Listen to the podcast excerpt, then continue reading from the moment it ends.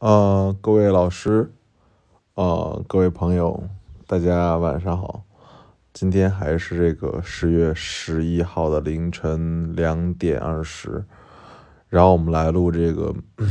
西安市博物馆采风的第二期，啊，半坡博物馆采风。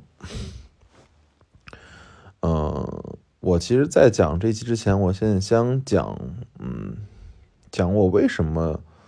嗯，喜欢古董，喜欢博物馆，喜欢历史的原因啊。呃，其实从很小的时候，我总有一个梦啊，就是觉得，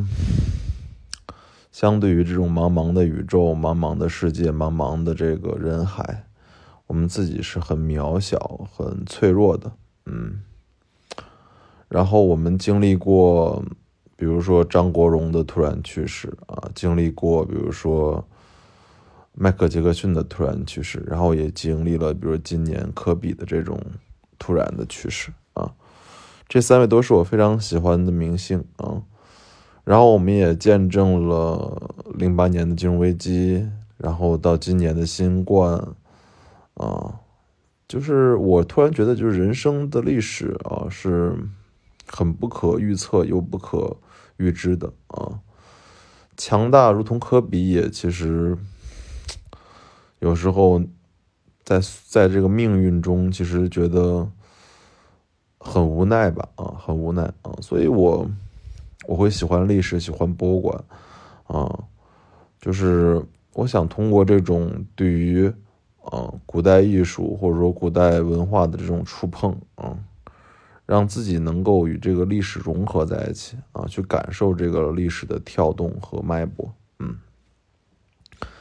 啊，然后这当然也是我这做这个春天堂古玩日记的初衷了。啊，我已经无数次讲过，其实我春天堂古玩日记并不是一个功利性的节目啊。嗯，我从第一天到到今天，我觉得我每一个每一个字都做到了日记的这个价值，就是我嗯在真心的去说一些我自己想说的话啊，也是这些话都是我想留在这个世界上的话。啊，因为其实我，我们都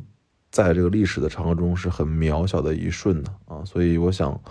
把我的这些人生的经验、人心的一些见解留到这个这个节目中啊，这就是我做这个节目的唯一初衷。好吧，讲完这个片头语，我们来讲今天这个第二期啊，半坡博物馆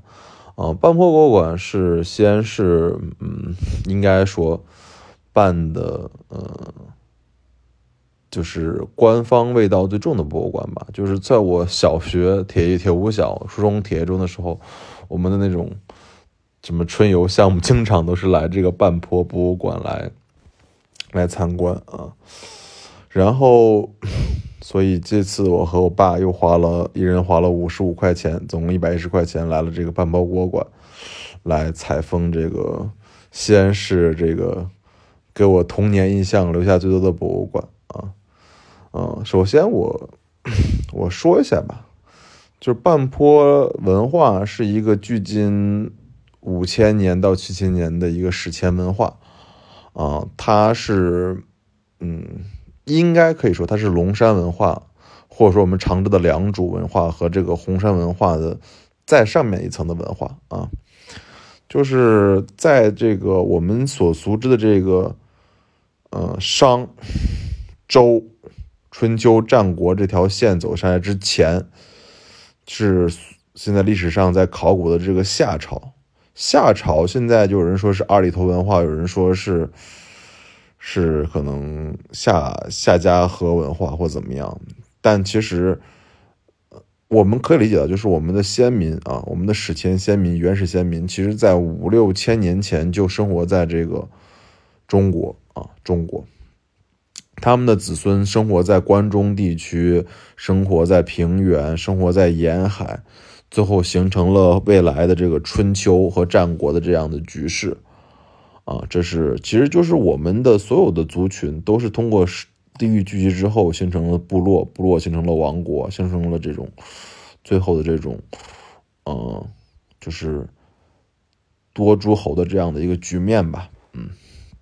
所以今天来半坡嗯博物馆来看，其实主要来看就是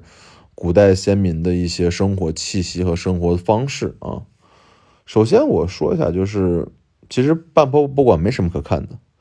啊，因为我其实也来过很多次，大部分看就是他们原来用的那些古针、骨片儿做的那些陶器，做的那些纺织品，吃的什么东西，然后他们的猎物啊，然后。基本上来说，就是在它展厅的第一展厅看的这些东西，对我来说都是，都是那种嗯历史的历史的痕迹啊，就这么来说，客观说的审美价值并不是特别特别高。然后来来到它的第二展厅，第二展厅是一个特别特别大的，就是这个半坡遗址的这个一个村落的一个，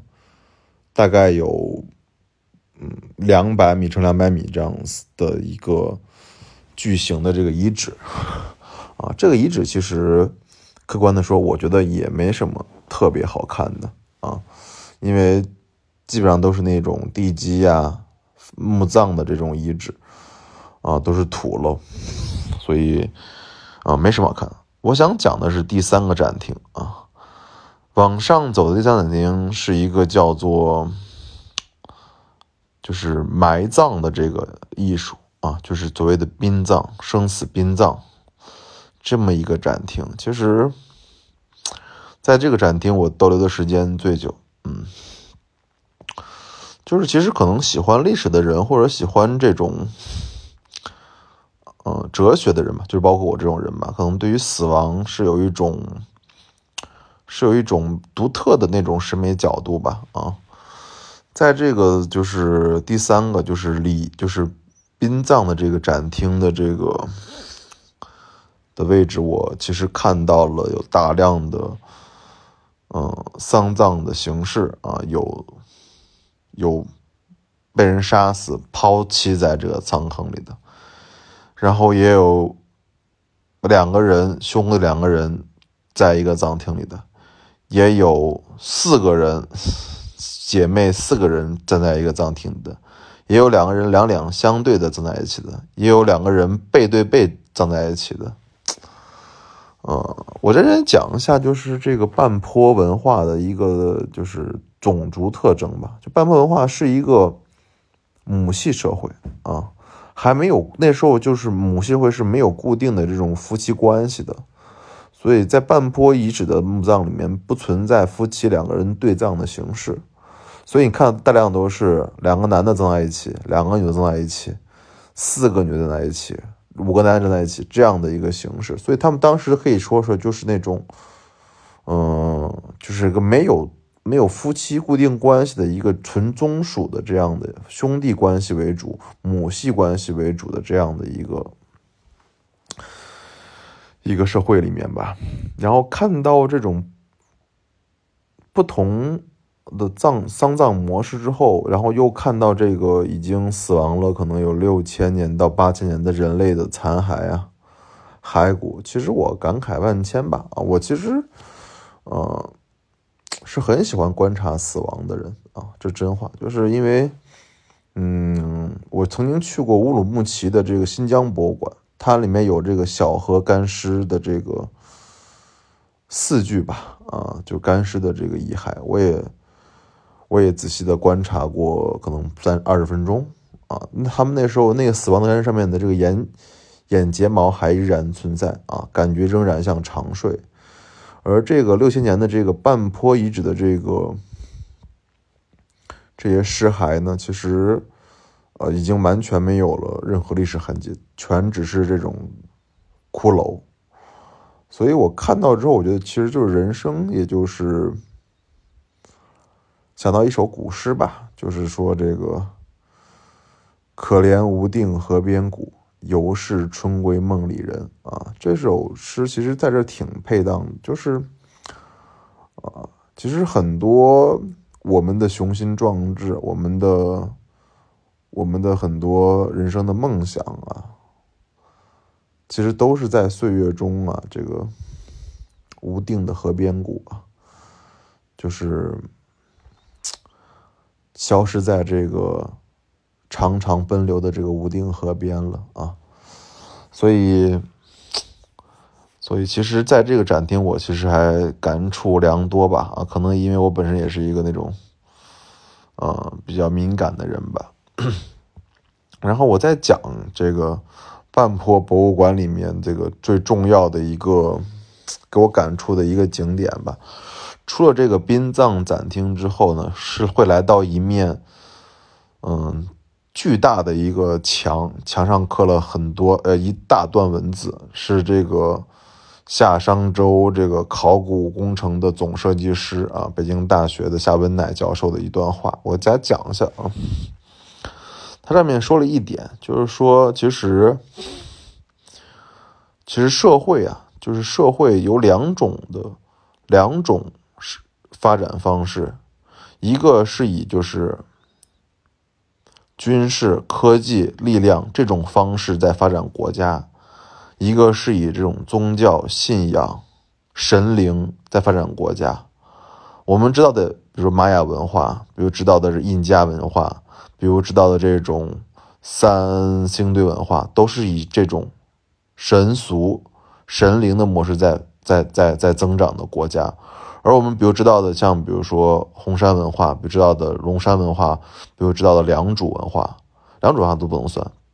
就比如说，包括我们现在知道周周周文化或者秦文化，都是以发展军事和这个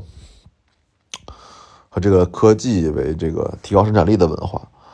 就这两种文化，其实是中国两中国文化的两个脉络，